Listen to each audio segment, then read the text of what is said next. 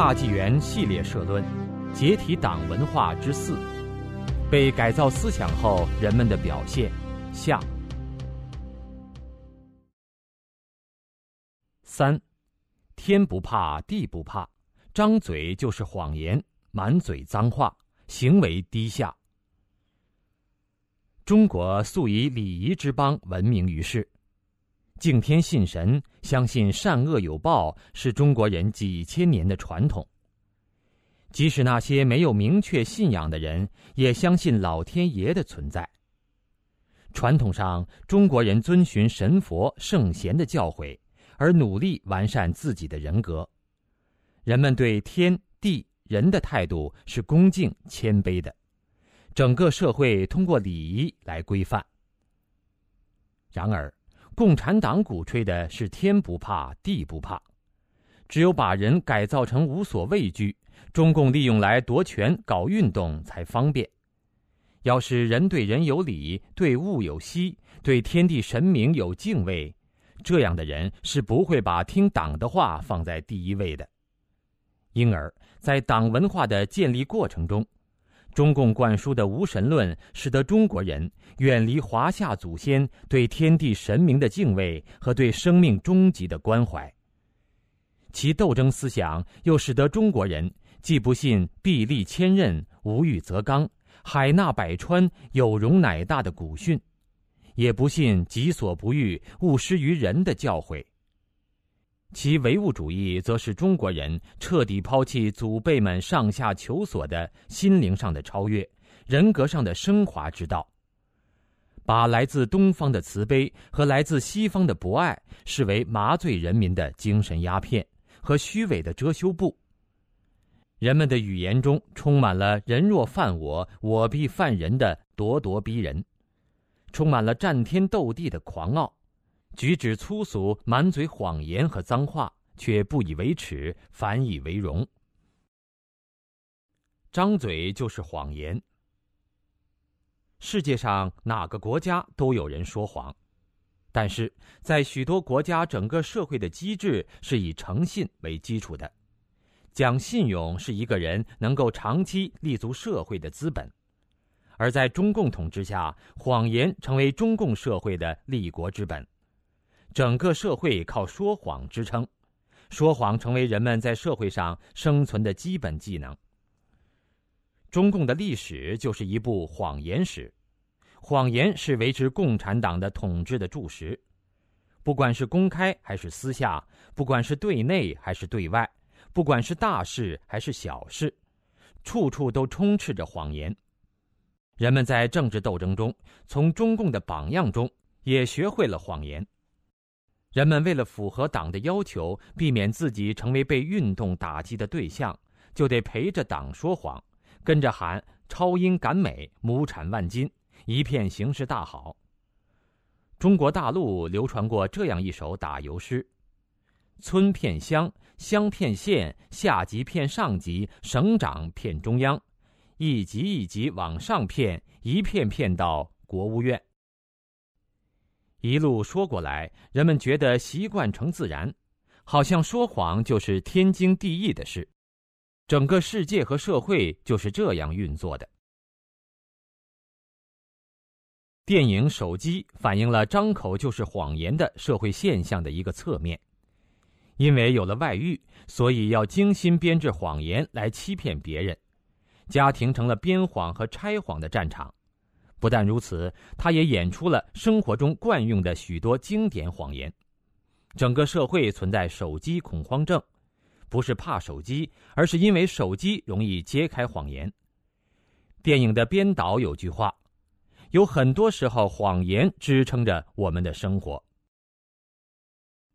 传统观念中，道家讲做真人，佛家讲出家人不打诳语，儒家讲信。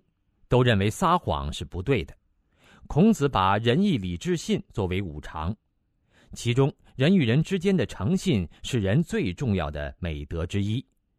所以孔子也说：“人而无信，不知其可。”就是说，如果人没有信用的话，不知道他还能做什么。治理国家的道理何尝不是如此？孔子的学生子贡曾向老师请教治国的办法。孔子说：“一是让老百姓丰衣足食，二是国家拥有强大的军队，三是取得臣民的信任。”子贡问：“如果迫不得已要去掉一条，应该先去掉哪一条？”孔子说：“去掉军队。”子贡又问：“如果再去掉一条呢？”孔子答：“去掉衣食，宁可不得足食，也要保住信用。如果得不到臣民的信任，国家迟早要灭亡。因为唯物论强调物质是第一性的，人们考虑问题都从物质利益出发。在传统观念被批判否定后，中国人没有任何对谎言的顾忌和来自道德的约束，整个党文化体系又是鼓励说谎。人们说谎话没有任何负罪感，说谎变成了没有任何理由的一种本能行为。只要对我有利，就不管三七二十一，天不怕地不怕。因此，用谎话来取得自己的利益变成了普遍现象。不但张口就是谎言，而且说谎的时候已经在考虑下面怎么说、怎么做能够圆谎了。还有人把撒谎不讲诚信的社会现象归结为西方资产阶级特有的唯利是图的市场本性。然而，市场经济在西方发达国家已经有几百年的历史了，而这些国家并没有因为实行了市场经济就成了骗子社会。恰恰相反，西方国家十分注重诚信，诚信是最不可或缺的个人品质和最重要的人生财富。在西方，诚信已成为经济交往中最基本的准则，也是企业追求的目标。在利益和信义发生冲突时，人们会选择信义，因为唯有信义才能带来持续的利益。一时的欺诈会取得短期的收益，但最终会成为企业发展的绊脚石。不讲诚信，在西方国家里，时间一长，寸步难行。党文化让人说谎，还表现在两套话语系统中，就是台上一套，台下一套。贵州省委书记刘方仁的话：“落实以德治国，深入开展反腐败斗争。”他受贿六百六十多万元，被判无期徒刑。云南省省长李家庭的话。我最大的心愿是在未来五年内解决尚未解决温饱问题的一百六十万人口的贫困问题。他受贿一千八百多万元，被判死缓。全国人大常委会副委员长程克杰的话：“想到广西还有七百万人没脱贫，我这个当主席的是觉也睡不好呀。”他受贿两千多万元，被判死刑。上海市委书记、政治局委员陈良宇的话：“反腐倡廉工作一刻也不可放松，始终头脑清醒、旗帜鲜明、态度坚决。”他涉及数十亿社保基金案被撤职调查。同样，普通的民众也存在两副面孔、两套话语系统，在做政治表态、写政治学习体会时，使用一套冰冷的政治话语。在生活中使用另一套比较人性化的语言。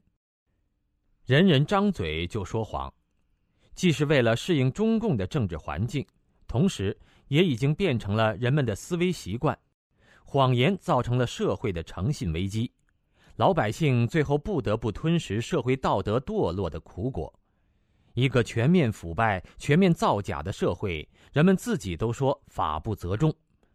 谁也不知道该如何收拾中共造成的这个烂摊子了。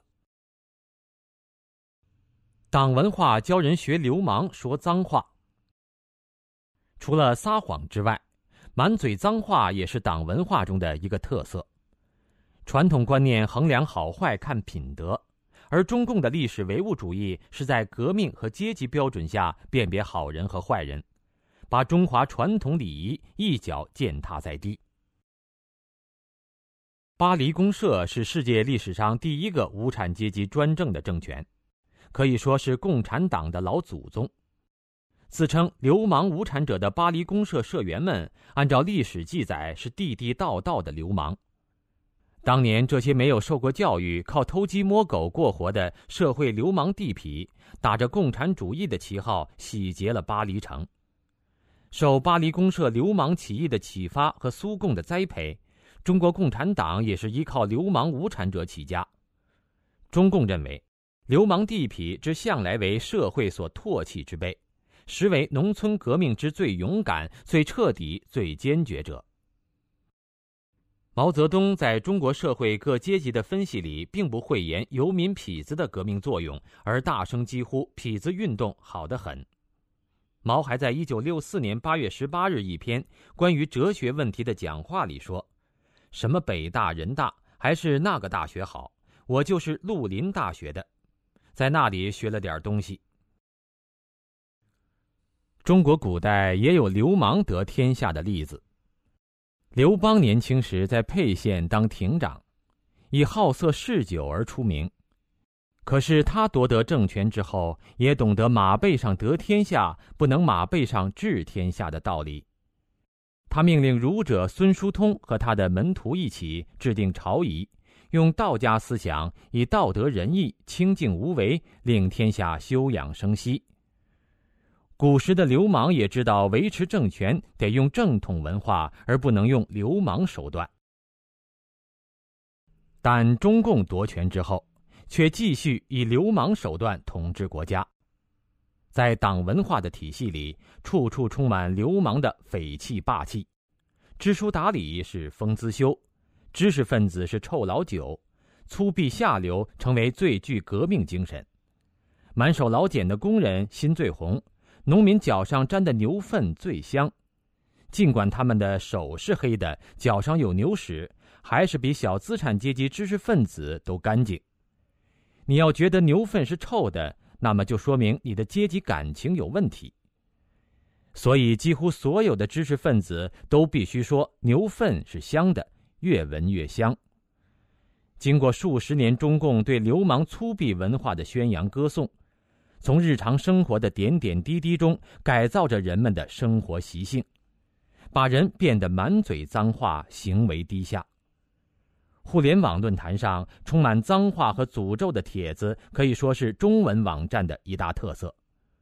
本来可以心平静气讨论，却变成了某些人用各种下流恶语进行谩骂和大搞人身攻击、撒野的地方。在被党文化灌输的仇恨和狭隘的爱国主义偏见之下，民主、人权、台海、法轮功、宗教信仰、外交关系等等话题，都能成为被下流谩骂的牺牲品。从最高领导人的流氓语言，如脱裤子、割尾巴、放屁等被写进教科书，到文革全民运动中对流氓行为和语言的鼓励。再到八十年代以后，引进《上海滩》之类流氓企业家影视作品作为样板，流氓居然堂而皇之成为了大家可以观摩效仿的对象。在目前的社会中，信仰缺失、理想破灭、权力、金钱成为人们唯一的追逐目标和兴奋点。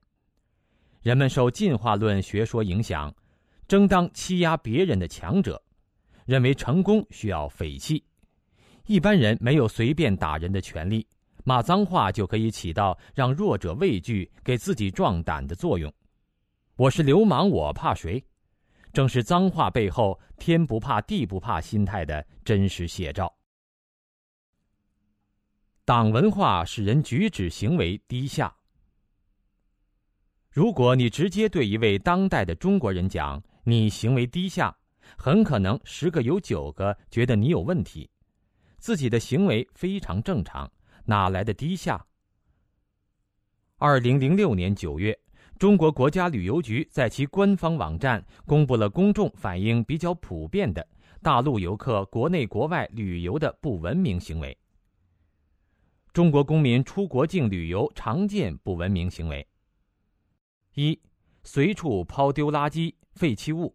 随地吐痰、擤鼻涕、吐口香糖、上厕所不冲水、不讲卫生、留脏迹；二、无视禁烟标志，想吸就吸，污染公共空间，危害他人健康；三、乘坐公共交通工具时争抢拥挤，购物参观时插队加塞儿，排队等候时跨越黄线。四、在车船、飞机、餐厅、宾馆、景点等公共场所高声接打电话，呼朋唤友、猜拳行令、扎堆吵闹。五、在教堂、寺庙等宗教场所嬉戏玩笑，不尊重当地居民风俗。六、大庭广众之下脱去鞋袜，赤膊袒胸，把裤腿卷到膝盖以上，翘二郎腿，酒足饭饱后毫不掩饰的剔牙。卧室以外穿睡衣或衣冠不整，有碍观瞻。七、说话脏字连篇，举止粗鲁专横，遇到纠纷或不顺心的事大发脾气，恶语相向，缺乏基本社交修养。八、在不打折扣的店铺讨价还价，强行拉外国人拍照合影。九、涉足色情场所，参加赌博活动。十。不消费却长时间占据消费区域，吃自助餐时多拿浪费，离开宾馆饭店时带走非赠品，享受服务后不付小费，贪占小便宜。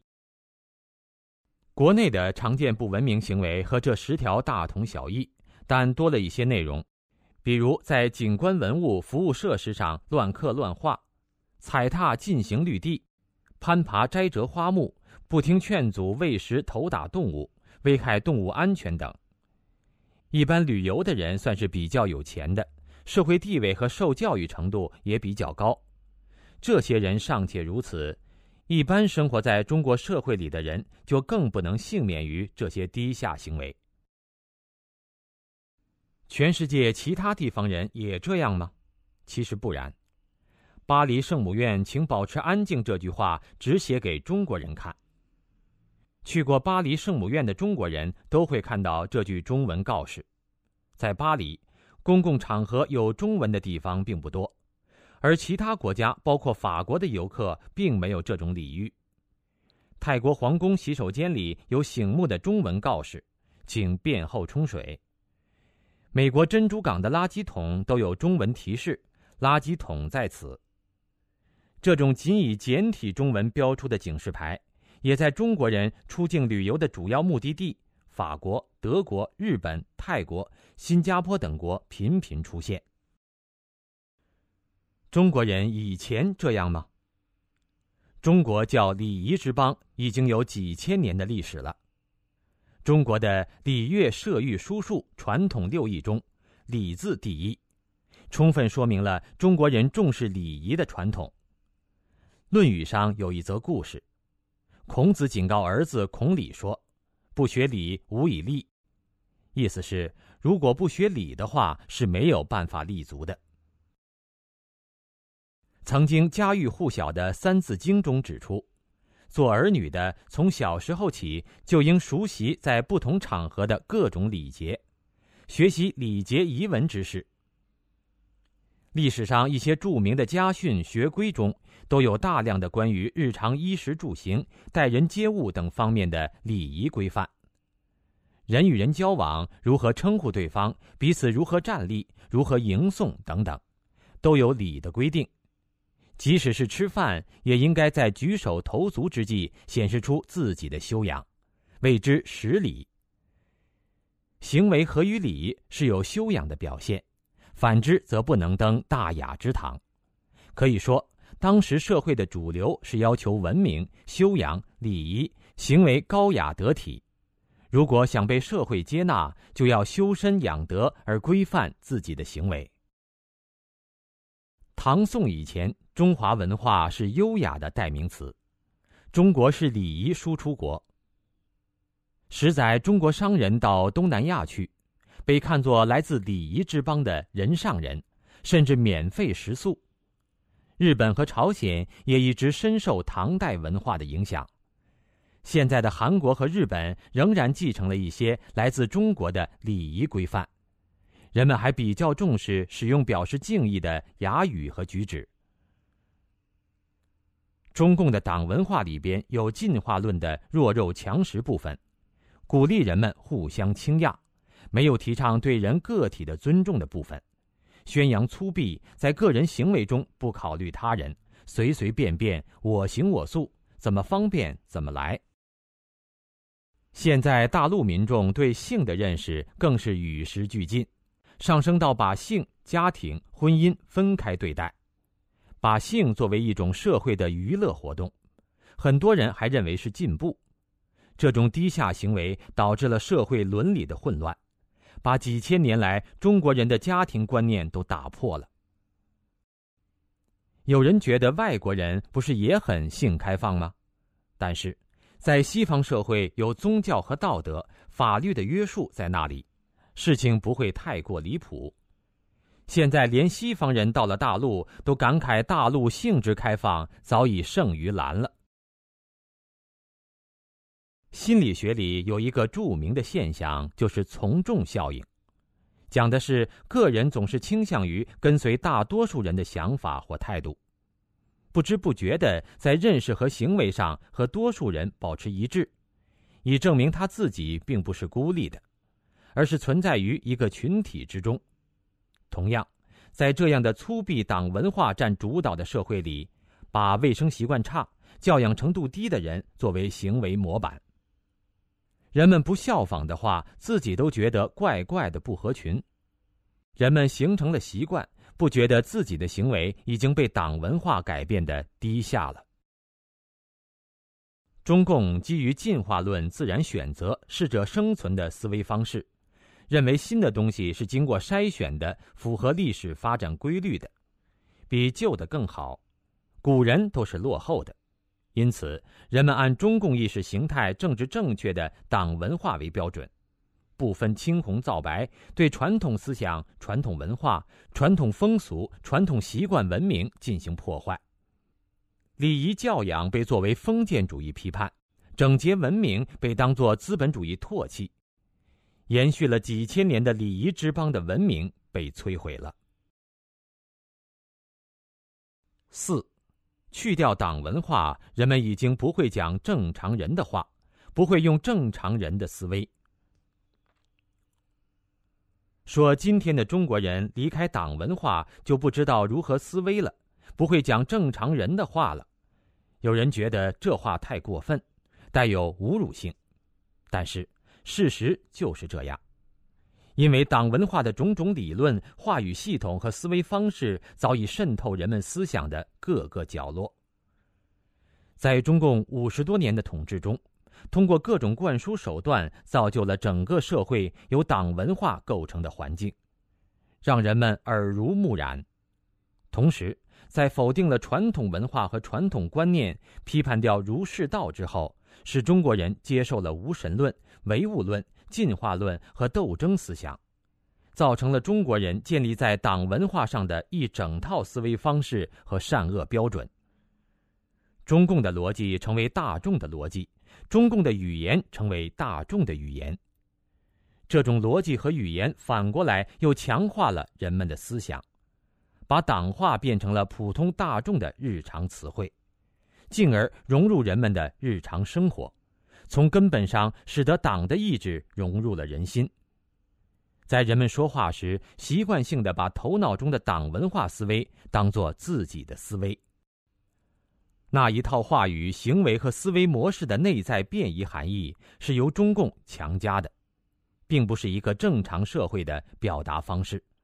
只有接受过党文化熏染的人才能够理解和解读。这种强行灌输而形成的全方位的遍及社会每个角落的党文化话语模式、行为和思维方式的现象，无论中国传统的古代社会还是现代主流文明中。都从来没有出现过，因此，中共统治下的人们的言语、行为和思维方式都与中国的传统社会、世界主流价值格格不入。中共领导人出访时的讲话与行为也经常让人觉得怪怪的，无法理解。党文化的话语系统控制了人们的思想。党化是以系统的方式存在于当今中国人的生活中。与自然语言不同的是，党的一切建构了一个人为的约定俗成的政治话语体系，取代了正常社会自然形成的生活思想和语言交际的内容，中国人就生活在党化编织的社会结构里。中共建政以后，人民大概是使用最广泛的词语之一了。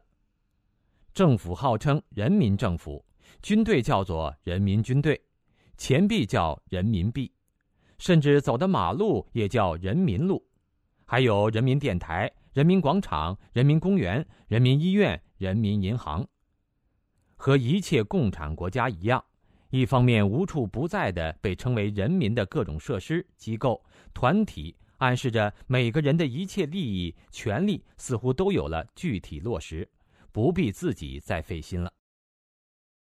另一方面，人民被戴上了如此神圣的光环。以至于小民百姓都战战兢兢，弄不清到底谁是人民。有这么一个故事：上世纪七十年代，某人到人民商场购物，人民营业员态度粗暴，顾客质问：“你这是为人民服务吗？”答曰：“为人民服务，你代表人民。”顾客竟一时结舌。当然，同样的情形也可以发生在和人民政府、人民警察打交道中。在中国，虽然人民没有法律上的定义，但在中共党文化里，人民有着特殊的含义。在这里，只有中共才可以代表人民，才有权划定谁是人民，谁不是，而后者就将成为人民的敌人，可以不经法律程序而剥夺其权利。他们通常被冠以另一个特定称呼“一小撮”，尽管这一小撮有时候多达成百上千万人。比如，1957年给中共提意见的右派，1999年仍坚持修炼法轮功的人群等等。人民一词虽然不是中共造出来的，但在党文化中被赋予了特定的含义。当人们习惯性的在各种场合使用着“人民”“一小撮”等词语的时候，已经在无意识中认可了中共对于谁是或不是人民的随意划定，或按照中共的意图进行政治划分和站队。类似这样渗透生活方方面面的党文化词句还很多，比如中共建政直到上世纪末，学生从学校毕业后都要分配工作。分配一词就表明党具有支配权，所以很多人下意识中就觉得饭碗是中共赐予的，而不是自己通过努力获得的。特别是很多警察在追随中共迫害民众的时候，振振有词：“共产党给我的饭碗，我就得听共产党的。”党化系统是党的意识形态、党的意志、党的运作实施的载体和工具。中共利用一切国家手段和国家功能，完成党语言的体系建立、规范和使用。所有标准话语产生的机构、舆论媒体都由官方占有，并配备中共独家特色的中宣部以及下属宣传系统、干部培训和组织生活系统、中央和各级党校等思想教育机构。历来，报纸、文件、官方讲话、学校教材都是统一传播党语言的制度方式。多次政治运动生造出大量新词，各级组织带领群众使用并沉淀在日常生活中，形成党传统、党文化的基础，规范文艺、电影、广播、戏剧，树立党文人、党文化样板，推行党话语标准化。文字狱在历次政治运动中的恐惧作用巨大而持久，在完成党话语建立过程后，中共又立法使之具有合法性，这一切都使得党话语系统成为中国人说话的主导，几乎每一个中国人在需要的时候都可以随口说出整段整段的极其标准的党八股话。谎言重复一千遍就是真理，这句话绝不是仅仅具有修辞的意义。人们都讨厌党八股，可是从中共的文件、讲话、汇报、总结、报纸社论、大中小学教科书、新闻、电视、电影等等等等，被大量重复的，恰恰是中共制造的那些党话。这些话并不因为人们讨厌它，它就不发挥作用。恰恰相反，它们以语言符号的形式储存在人们的无意识深处，随时都会发生作用，左右人们的思想和行为。有一个故事说，有一个厨师，家人深受共产党迫害，后移民到美国加州定居。在餐馆厨房剁肉时，伴着一刀一刀的节奏，哼着小调，煞是来劲。不过，对共产党深恶痛绝的他，唱出的居然是毛主席的书，我最爱读，千遍万遍下苦功夫。别人给他指出，连他自己都哭笑不得。人们思想中被灌输的太多的党文化的东西和太多党文化的话语了，成为了人们思维逻辑和讲话的自然部分。中共建政之后，中共的老百姓就落入了中共政教合一的独裁统治的牢笼，但中共却宣传为解放。中共对中华民族正统文化的伤害，对中国人的迫害，超过任何一个异族。但中共却称之为新中国。中共的瑞金苏维埃革命政权从事的其实是国家分裂活动，是投靠苏联的卖国政权。中共长征其实就是一场大逃亡。南泥湾大生产运动实际上是非法种鸦片的运动。中共的延安整风运动其实是一场骇人听闻的人间地狱式的精神迫害。饿死几千万人的三年自然灾害，其实是一场人祸；文化大革命其实是一场文化大破坏、全民大洗脑和政治大清洗；改革开放其实是暂时放松了专制高压，是中共不得已的救命招数。诸如此类，如果还原历史事件的真实面目的十分之一，就足以改变所有中共造出的那些词的骗人光环。但是，因为中共的灌输和话语垄断，人们一直沿用。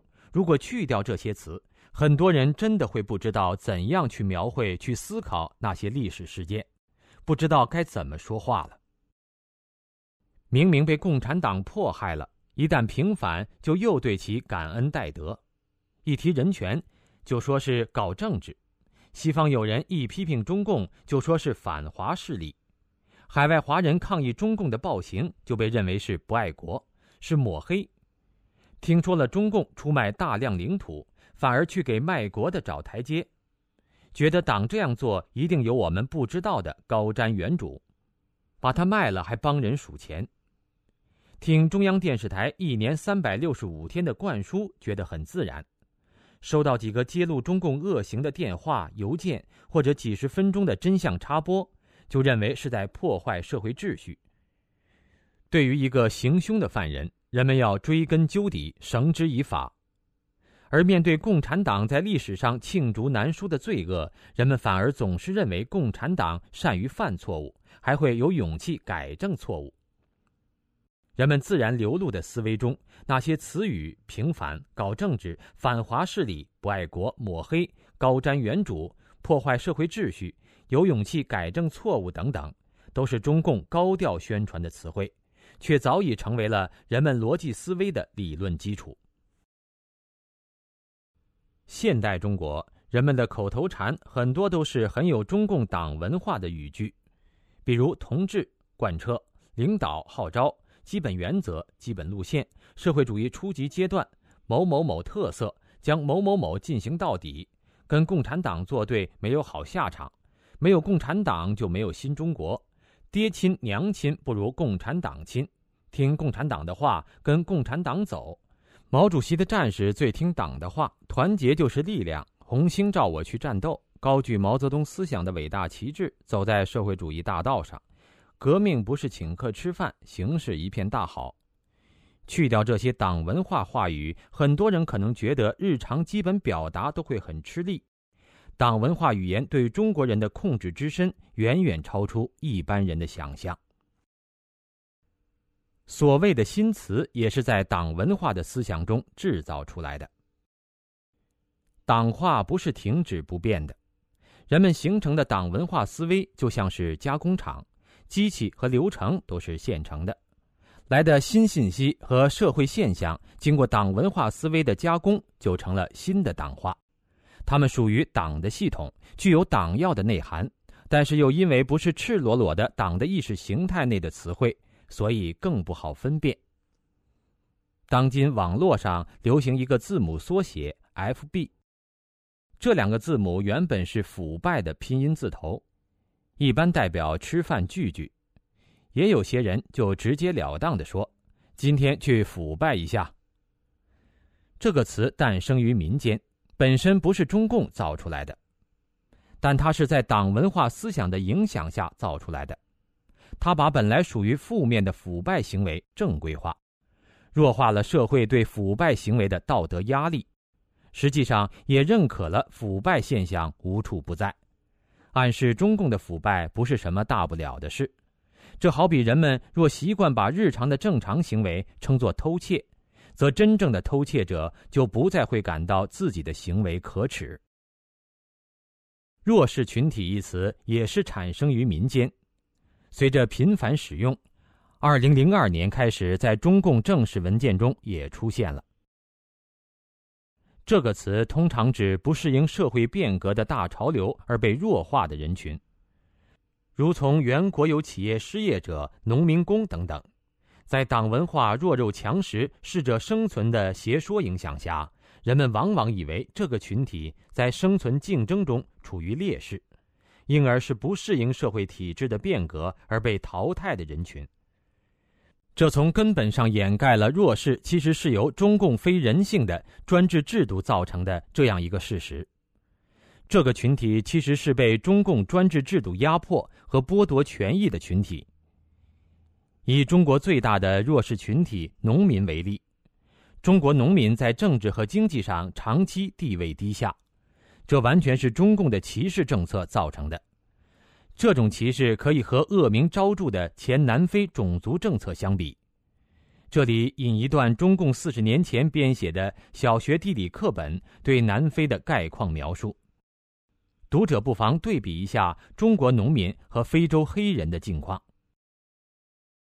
南非联邦政府先后颁布了通行证法、种族隔离法、奴役法等七十多种种族歧视和压迫的法令，每一个法令就是一道枷锁，非洲人的权利和自由被剥夺干净。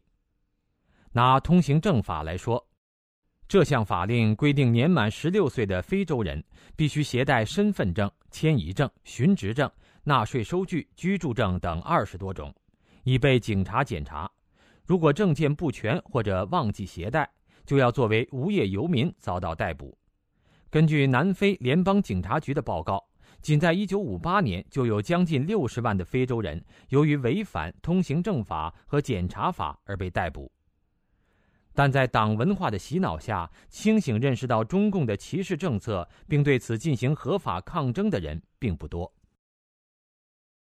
这些年，很多有代表性的新词，比如“中国特色”“四个现代化”“初级阶段”“小康社会”“下岗待业”“非公有制经济”“思想道德建设”“扶贫”“三讲”“三个代表”“以德治国”“与时俱进”“不健康内容”“有害信息”。和平崛起，崇尚科学，科学发展观，和谐社会，提高执政能力等等，这些新词也都是党文化的产物，被中共赋予了特定的内涵，用这些词语来维护中共的统治。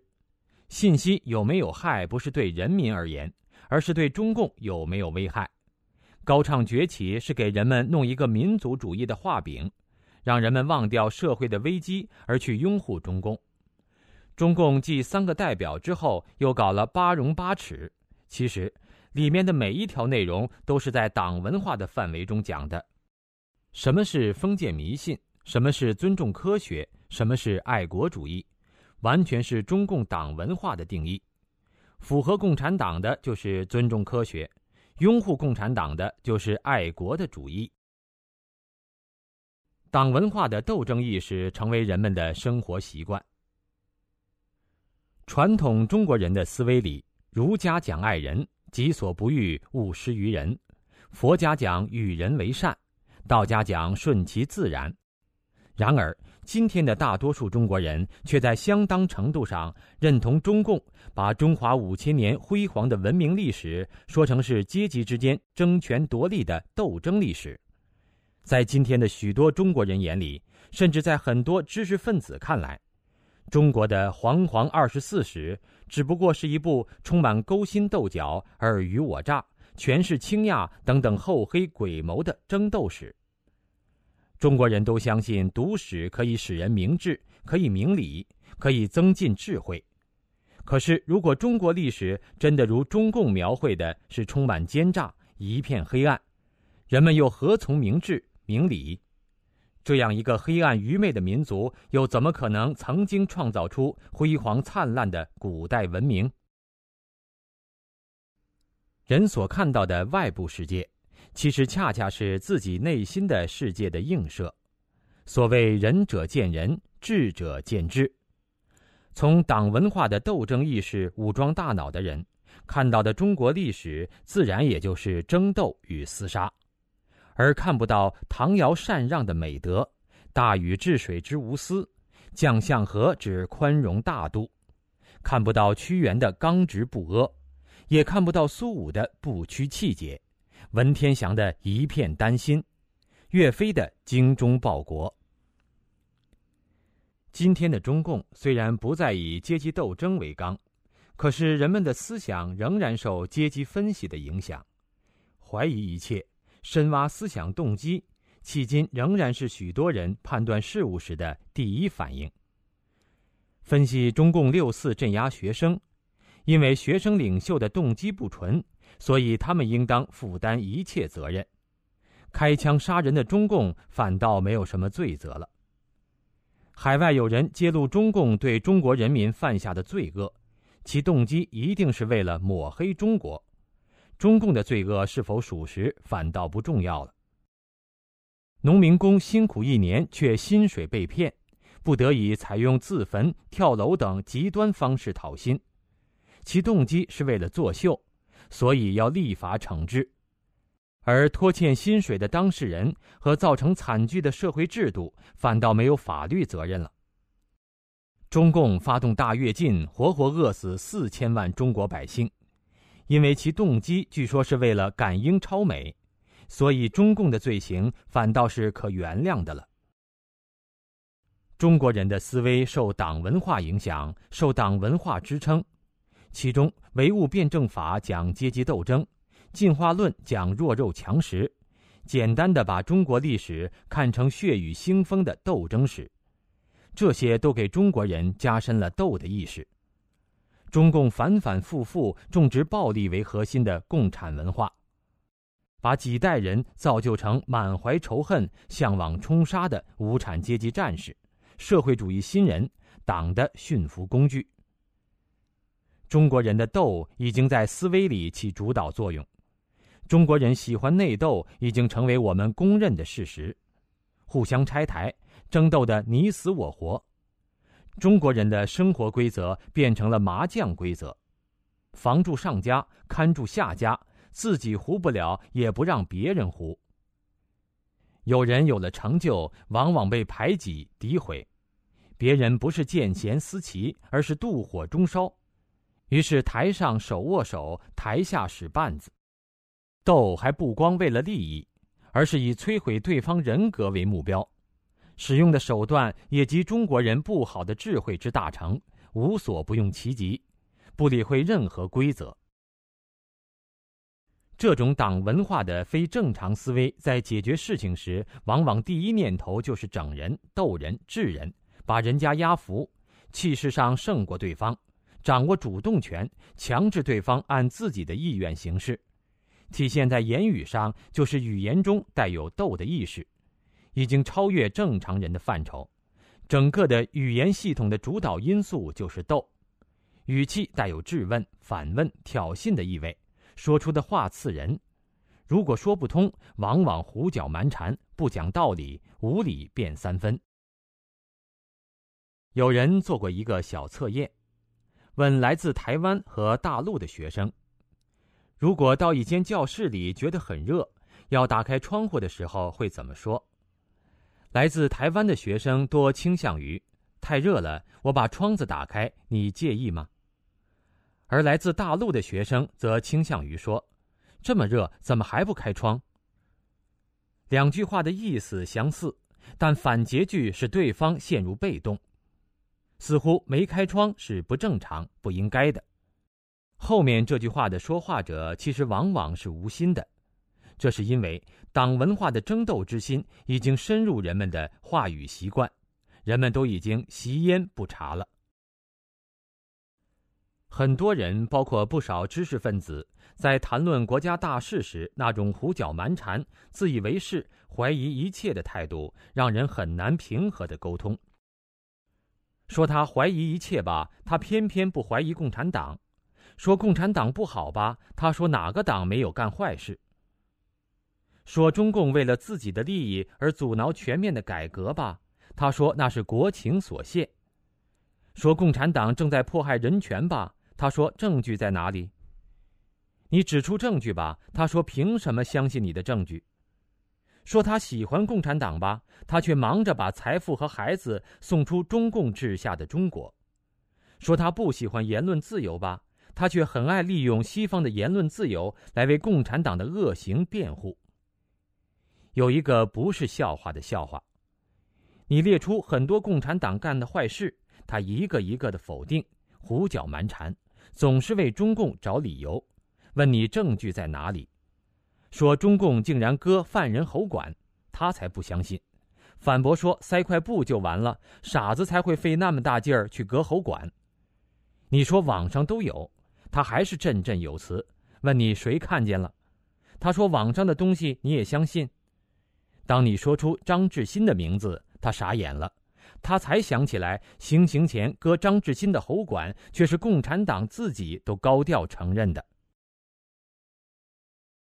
人们跳不出党文化的思维定式，党文化在生活中造就了一个场。只要顺着党文化去说话、去思维，就如同顺水推舟、如鱼得水，显得格外自然和理直气壮。相反，想要去澄清党文化的便宜思维，反而显得如逆水行舟。越如此，人们就越迷恋于党文化，越难跳出党文化。一个常见的现象就是，人们不但用对共产党的爱来为共产党找借口。同时，还用对共产党的恨来为共产党辩护。他可以用经济的表面发展来给中共涂脂抹粉，他也可以用中共是强权、杀人不眨眼来抵触揭露中共恶行的努力，认为没有用，从而继续维护中共的统治。他一方面说，多党制是人们私下的共识，很多党员都意识到这个问题。中共会走到这一天的，用正面期望来歌功中共。另一方面，针对人民组建民主党派，他会说那是胡闹，共产党是强权，怎容得了你？以此作为反面认识来维持中共的现状。对中共的爱可以在党文化中找到共鸣，对中共的恨可以在党文化中得到宣泄。于是，党文化就成为了一个封闭系统，完全可以满足人们对共产党的爱恨情仇，让人不想离开了。举一个简单的问题：共产党杀了八千万中国人，该不该清算？如果按照正常的思维逻辑，杀人偿命，这是很容易回答的，当然应该被清算。可是。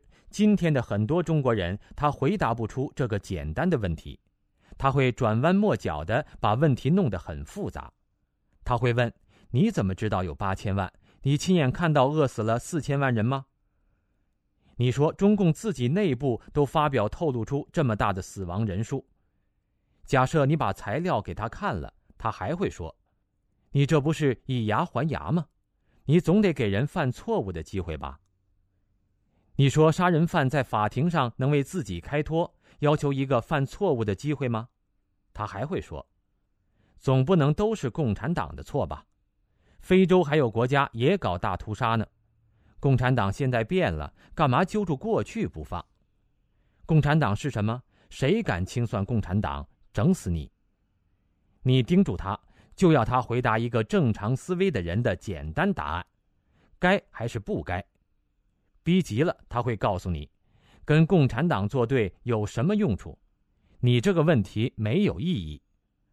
总而言之，共产党杀了多少人都是没有必要追究的，中共由此可以胡作非为，逍遥法外。我们看到，当要他去掉党文化来回答一个简单问题时，他就以没有意义来应付了。离开党文化，他真不知道如何思维了。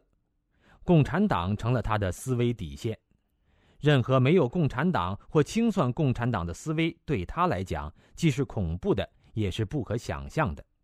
他就此打住，是因为他不敢触及自己内心深处对中共的恐惧。更不敢正视自身的党文化因素。再比如，人们常用这样的话来表达对中共政策的认同：“我要是邓小平，我六四也会开枪；我要是江泽民，我也要镇压法轮功；我要是共产党，我也会搞独裁专制等等。”人们这么说会觉得很自然，感到很安全。我要是某某某，本来是用于衡量一件事情该不该，把本来不是自己的事情设身处地的假设一下，用这种方式来重点突出我的态度。但是，当用于中共的时候，我要是某某某，就变成了用别人共产党该不该来代替我该不该了。重点不是我的态度，而是去表达中共的态度，我被藏起来了。从而默认怂恿中共的恶行。追问一下他本人到底是什么态度，他会说：“我的态度不重要，没有意义。”就是说，要他回到正常思维时，他又觉得没有意义了。其实，人们应该向好人看齐，把自己比作历史上的正义之士，看看在遇到中共迫害人民时应该如何。就算胆小不敢说，我要是高志胜律师，我也要如何帮助被中共迫害的人们维权，也绝不应当非要把自己比作强奸犯、杀人犯或是独裁者呀，这不是个很可耻的比方吗？党文化对中国人思维的局限，也贯穿社会生活的方方面面，在以无神论为基础的党文化中。没有超阶级的普世价值，就如毛所说的：“世界上没有无缘无故的爱，也没有无缘无故的恨。”过去中共不承认自由、人权等普世价值的办法，是给他们一概加上定语“资产阶级”的，所以是虚伪的。无产阶级不需要。今天则换上中国的国情特殊的借口加以拒绝。受党文化这种狭隘思维左右，特别是当整个社会都已陷入道德冷漠、出现诚信危机，当善恶有报被贬成骗人的迷信之时，很多人也不再相信良知、道义了。中共通过长期赤裸裸的宣传或半遮半掩的暗示，烘托其中央领导人的伟大。从昔日的宣传马恩列毛之伟大。歌功红太阳，到今日的吹捧改革开放的设计师，继往开来的领路人，造成很多中国人以宗教的虔诚信任中央领导。许多人都很清楚自己身边中共地方官员的腐化堕落，但这并不影响人们对中央领导的良好印象。尽管大家都知道，今天中共的中央领导都是从地方官员一步步攀升上来的，但人们并不去琢磨为何贪腐的地方官员一旦进入中央领导阶层，就会变得英明起来。所以坏事都是地方官员瞒着中央干的，重大问题只要惊动了中央或中央来人了，就感到有希望解决了。面对中共几十年来造成关系国计民生的诸多社会问题，很多民众宁愿一厢情愿地相信中央领导总是有办法解决的，而不是如自由国家民众那样对于国家和社会独立思考，并提出自己的见解。中共镇压法轮功，很多人虽然不解中共为何对一个民间气功团体如此小题大做，但第一反应往往是：中央这么做必定有他的道理，用党中央的大脑代替自己思考。而不是理性的去思考法轮功群众到底有没有违法，中共这么做到底合不合法？中共的三峡工程上马后，有海外专家指出其可行性论证中有重大漏洞，有网友马上振振有词地质疑海外专家的水平，并说：果真是这样的话，那么真的从中央到地方不是傻瓜就是疯子。否则，怎么会让这样愚蠢的工程上马呢？言外之意，英明领袖们不可能干傻事，不可能有私心，所以愚民百姓不必瞎操心。正是因为人们跳不出党文化，才使得中共调动控制人民的思想和行为变得易如反掌。中共就像快死的人一样，靠的就是不断的打强心针。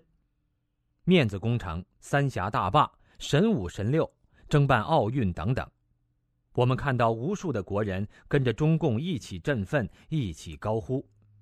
在这危机四伏的多事之秋，我们看不到人们的清醒和理性，看到的只是在盲目的喧闹中感受党文化酝酿出的扬眉吐气和得意忘形。中共大把烧钱搞面子工程，而不关心对老百姓生死攸关的事情。要的就是为摇摇欲坠的统治涂脂抹粉，欺骗人心。大家都知道，教育和医疗的保障是一个国家生活水平的重要标志。教育是关系国计民生，特别是民族未来的大事。不过，因为不是中共的利益所在，所以长期以来，中共对教育的资本投入在国民生产总值中的比例只有百分之二。到百分之四不到，甚至低于世界上排名一百的非洲小国乌干达。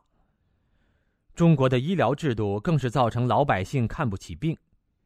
过去是广大的农民没有医疗保障，现在是许多城镇人口也有病看不起。为什么中国人的储蓄率居高不下？就是对未来没有安定感，有钱不敢花。西方媒体常问这样一个问题：中共一面为了当世界强国而到处招摇，另一方面对于真正让中国强大的基础问题却长期忽略。让他们感到困惑不解的是，中共领导到底想干什么呢？中共的改革是跛足改革，但是从党文化的框框中就变得格外理解中共，欣赏中共。说是因为有意识形态的阻力，中共的改革是光干不说，有了效果再上升到理论，从经济改革会一直推演到政治改革，好像有一天中国人民都全民选举选出了总统，有了效果，中共才正式宣布要搞民主一样。其实中共没有原则，只要有利他的统治，什么都可以做，但是。任何有实质意义的政治体制改革，必然导致中共的垮台，所以中共在经济领域是光干不说，大家都去捞钱享乐；而在政治领域，中共却是光说不干。如果在网上搜索“政治体制改革”，你会发现在中共的媒体上，这是一个热闹非凡的词。全面推进经济政治体制改革，设立政治体制改革特区。全面正确把握政治体制改革的目标和根本，政治体制改革推进社会主义民主，政治体制改革破冰起航，中国政治体制改革取得了巨大成就。环境治理与政治体制改革，以政治体制改革推进反腐败斗争，政治体制改革是中国经济发展的唯一出路，但是。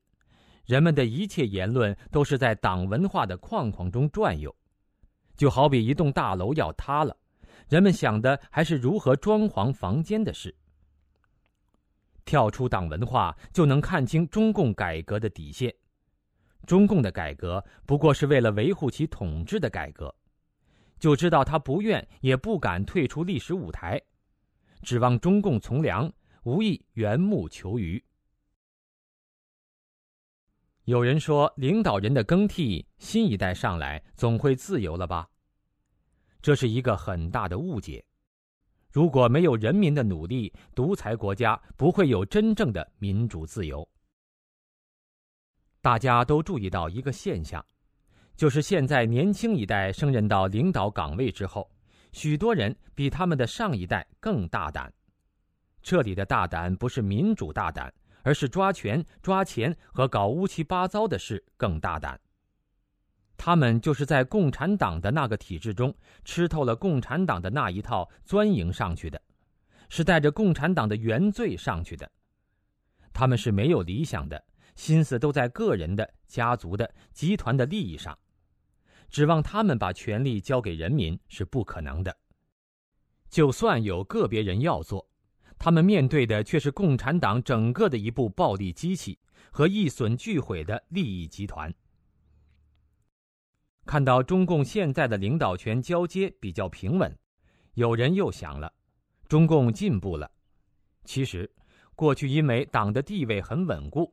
权力斗争就表现为个人与个人之间赤裸裸的争斗，他们没有党要完蛋了的后顾之忧，而现在中共的亡党危机迫在眉睫，维护党的统治本身就成为中共的共识，党的集团利益是个人利益的最佳保护伞，所以权力斗争就演变为要维护大局下的帮派与帮派的团伙斗争。表面上好像平静了，实际上黑箱斗争更激烈了。既要维护党不垮台，又要争权夺利，矛盾更复杂，危机更深重。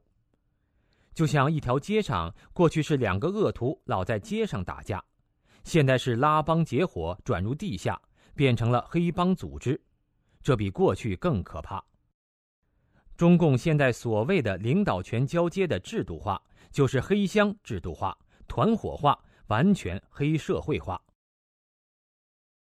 结语：几十年来，中共改造人们思想的努力一直没有变过。激烈的批斗大会、枯燥的政治学习、喜闻乐见的文艺节目，都是中共灌输党文化的有效工具。五千年的文化底蕴，终究敌不过共产党的这种封闭式的舆论宣传。人们的思想真的被改造了。我们常说中华民族是勤劳、勇敢、智慧的民族，创造了辉煌的历史文明。在现在所谓的人口多、底子薄的国情之下，更需要全民族的智慧和胆识，共襄国事。可是人民的智慧却被党文化所控制，把思考权推给了共产党。在重大国策面前，只想党之所想，只做党之所做，智慧被共产党所限制。共产党把秉承神传文化的炎黄子孙变成了不信神的民族，把敬畏天地神明的善良百姓教唆成天不怕地不怕的狂徒，道德败坏，什么坏事都敢做，满嘴谎言，行为低下。这样的民族如何在世界之林崛起？党文化带给我们民族的灾难是深重的。共产党关心的是自己的个人和集团利益，为自己的恶行制造各种似是而非的借口。作为一种罪犯心理，这种情况有其必然性。但是不管他们自己怎么想。人民大众除了关心今天的生活，也同样关心国家和民族的长治久安。如果接受共产党以维护他们自己利益为根本目的的思维和逻辑，而置民族的未来而不顾，那就非明智之举了。给中共时间，是人们回避中共问题的常用借口。听起来好像人们有很多种选择。这次先给中共多一点时间试试看。其实，人民根本就没有选择的机会。这么说，是给自己找个心理平衡。时间本身不可能改变中国，只有在这段时间内，人民的努力才能真正改变中国。解体中共，解体党文化，根除阻碍中国自由发展的根本因素，让人民回归到正常的思维，民族才有重振的希望。刚才您收听的是大纪元系列社论《解体党文化》，由陈刚为您播报。感谢您的收听，下次节目再见。